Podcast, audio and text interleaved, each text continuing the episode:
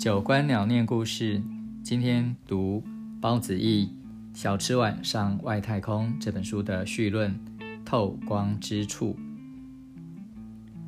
我的碗橱里有四指釉下彩青花陶瓷碗工，外观是典型的竹篱绘法，细密的淡蓝条纹从碗底延伸而上，托着碗身。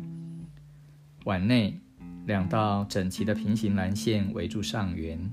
下笔与收尾处的细线，因为釉色叠合，显得更蓝。浓淡肥瘦的笔触，透露了绘制的程序与速度。碗底印了一枚圆形图腾，直径不到五公分的圆框内，嵌入一幅简约的古典山水速写。前景是一株从险峻山崖缝隙窜出的高大松树，中景。是一名站在高地上的小人物，手中握着一节象征性的直线，也许是弩或者钓竿。再远一些，可以看到水波与远山，恬淡却景深。是指碗底的图案如出一辙，是盖印上釉的绘碗方式，看得出盖印者的手法相当细心，这可不容易。早年许多福字碗在碗底印上的“福”幸福的“福”字，经常显得潦草。但我的碗线条干净整齐，维护了碗底浮世山水的清闲。如果翻开碗底，从它无釉的纯白底部判断，制造原料已不是早年的陶土，而是混有高岭土的瓷土，推测是二十世纪下半叶出现的产物。碗底无印，因此无从得知此碗的生产者为何。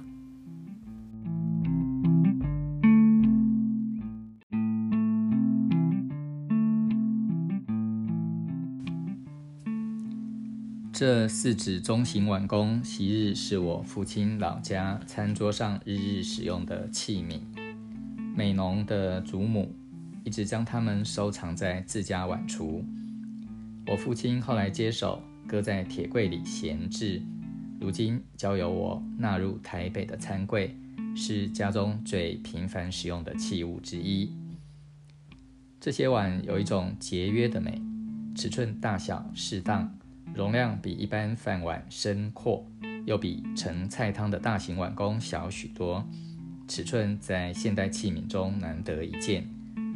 除此之外，因为使用比陶瓷硬度更高的瓷土，又以透明釉保护，高温烧成的釉下彩技法制作，即使千回百转，经历过三四代人的摩挲，体会过万种滋味与油花的润泽，看起来丝毫不显沧桑。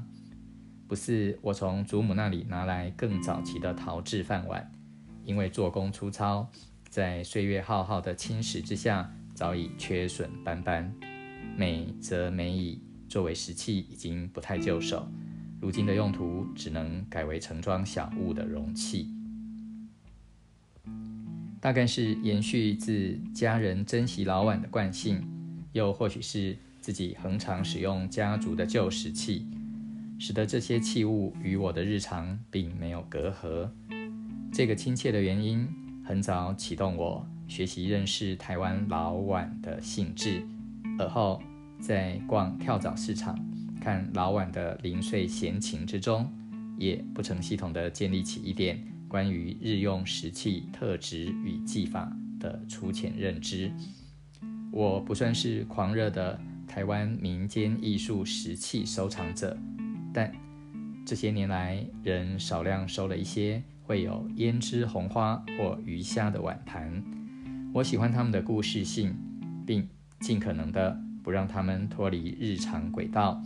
勤劳使用是为了避免让日用石器成为束之高阁、仅供观赏的出世文物。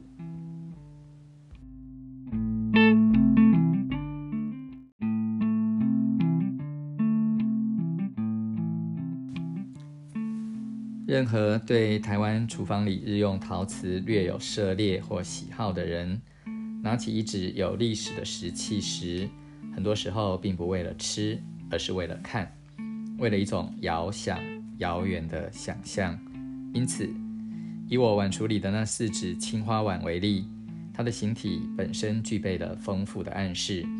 珍惜碗的人，并不会只顾着碗里的东西，通常拿起一只碗的时候，还要习惯性的将碗翻转过来，希望从不同角度去看待它，找出它试图彰显的意义。你要是懂得看，那么就能从一些枝微末节的线索里读出它的制作技法、可能的生产年代、使用的原料以及绘制风格。举凡在时光淬炼后滋养出来的冰裂纹，杯碗底部高台的土色与切痕，都是器物故事的延伸。将碗翻转过来的时候，许多人习惯性的跨款看款看碗底的记号，此印通常是代表窑厂标志的商标印记，有时还附注年号。在世界的陶瓷史中，这一个小小的印记注解了他的身世所处的时空背景。其他时候也有区分阶级、区隔官民的注记作用。看款的动作是古物收藏者的习惯，以收藏台湾日用陶瓷而闻名的宜兰台湾碗盘博物馆，为此特别规划了一个。跨款区看款的区域，馆方翻开这一区的器皿底部，露出底下的商标印记，协助参观者认识一些台湾常见窑厂。如果没有印的提示，那就非得仰赖更多识别的知识，从其他蛛丝马迹来判断它的来历。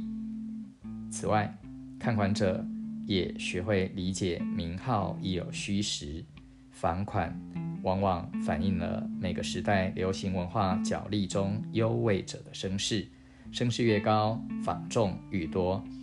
风格的伪装与模仿是文化热潮的副产品。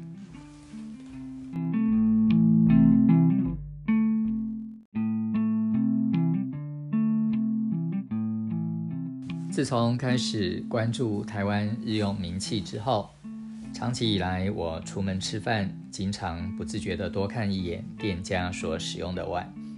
完食之后，只要私心感到食器特殊，便下意识地高举碗身端详。看款是抱着君从何处来的心思。过去在台湾各个乡镇与城市游晃，偶然发现许多老字号的小吃店不约而同地使用。一款碗底标记青灰窑的碗，清朝的光辉。此后，阅读许多街头饮食报道的时候，更留意到这种碗屡见不鲜。出于好奇，我与小吃业者闲聊的时候，经常问起碗的来历。许多业者不约而同表示，十几二十年前已经买不到同样的款式。为什么用这一类型碗的店家都是老店？又为什么名为青灰窑的小吃碗受到业者的喜爱，却突然销声匿迹？这些疑问久久悬挂在我心底。某一日，终于按耐不住好奇，特地上网搜寻青灰窑的资料，却惊异地发现，青灰窑现在不做碗，已经跨入航太精密科技业。这个谜团一直要到我向端传媒提案做一份关于青辉窑的报道之后，才以非常缓慢的速度解开。我仍记得辗转与现任青辉窑老板林正成通上电话的那一刻，正忐忑地坐在图书馆无人的楼梯间里，尽量的让自己听起来轻快。电话另一头的林老板乍闻采访邀约，旋即谢绝。我为了不让约访太快失败，灵光一闪，向他提起近期看到高铁杂志里刊登的某家小吃老店铺报道，老店使用的正是青灰窑老碗。老板恰巧看过那一期的高铁杂志，明白我在说什么。靠着这个微弱的隐性，原本合上的大门似乎又拉开了几分。老板多问了几句，也许是想从我这边知道更多。或者想起了过去，我们又聊了一些话题，渐舒展而开。这是我与秦辉瑶故事正式连线的起头。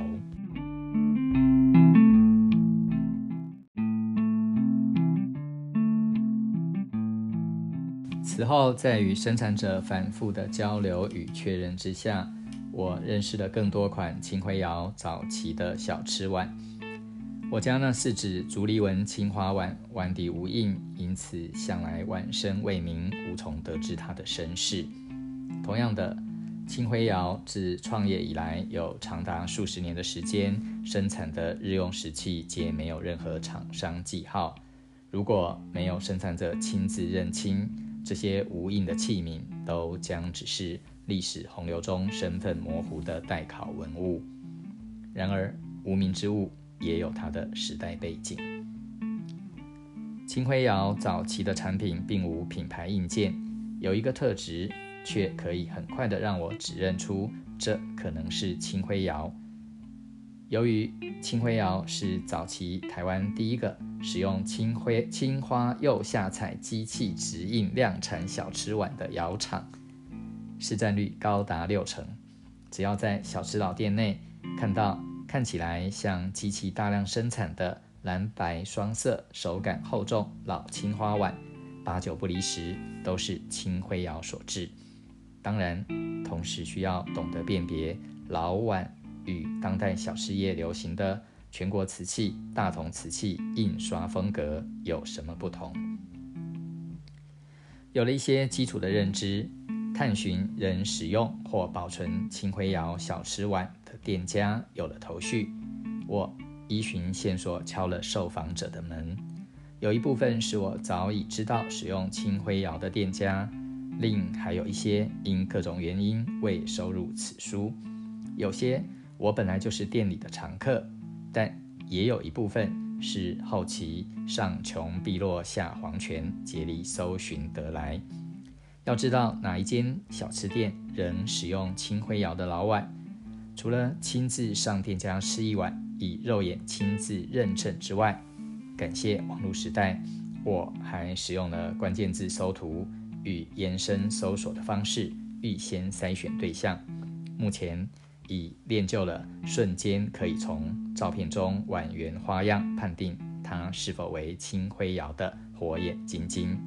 无论这碗是否正好盛满一碗面线或肉羹，我必须说，那些原本不认识而正好使用青灰窑的店家，果真。都是时代考验下的健儿，绝大多数相当美味。不过在踏查的过程中，我也发现有些旧有已知的店家，在短短一两年之内，已不是我所熟悉的样貌，包括全面汰换青灰窑，甚至用上了美奈敏。基于某些个人书写的宗旨与原则，也不得不放弃接触许多原本很喜欢的小店。在诸多发现今非昔比的愕然中，现在记录下来的这些小吃店故事，都像是在时代的飓风中紧急采集下来的果实。报道内容最终所以人使用老碗的老店串场，但器皿只是访谈的触媒。这里谈及的小吃摊及其人情故事勾勒的脉络，远超过器物本身。投射出大时代与小地方的动人缩影。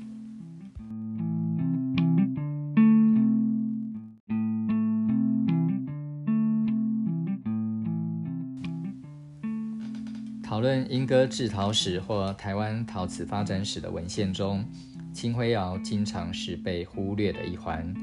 最大的原因自然是那个不具备名牌、身份模糊的过往。提及台湾境内机械化量产瓷器的领航者，大同瓷器经常是聚光灯下的代表。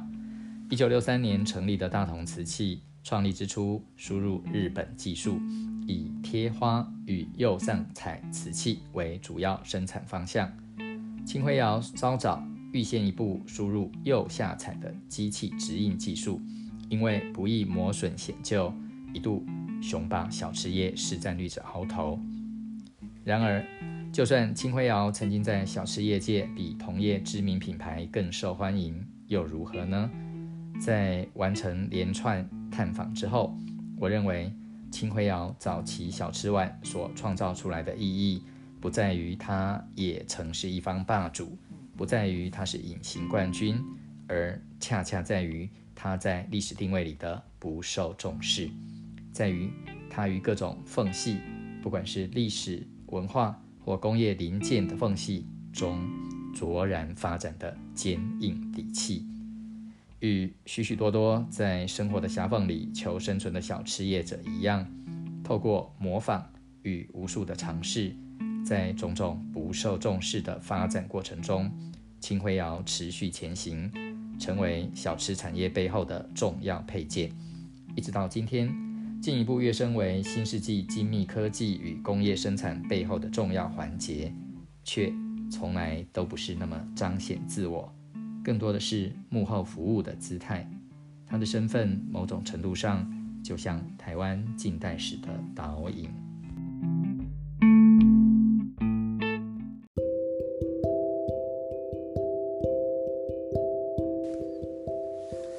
讲到青花瓷，小尾巴第一个想到的应该是周杰伦的歌，方文山的歌词：“天青色等烟雨。”充满了浪漫的气息，好像跟小吃店里的青花瓷碗不怎么相称。但是作者注意到了日用民生，当我们要填饱肚子，当小吃店的老板要谋生赚钱，一样可以有着坚持的职人精神，一样可以有生活当中的浪漫味道，倒不见得要。花很多的钱，用很珍贵的艺术品。这本书大概就是在介绍这些小吃店的人情味跟职人精神。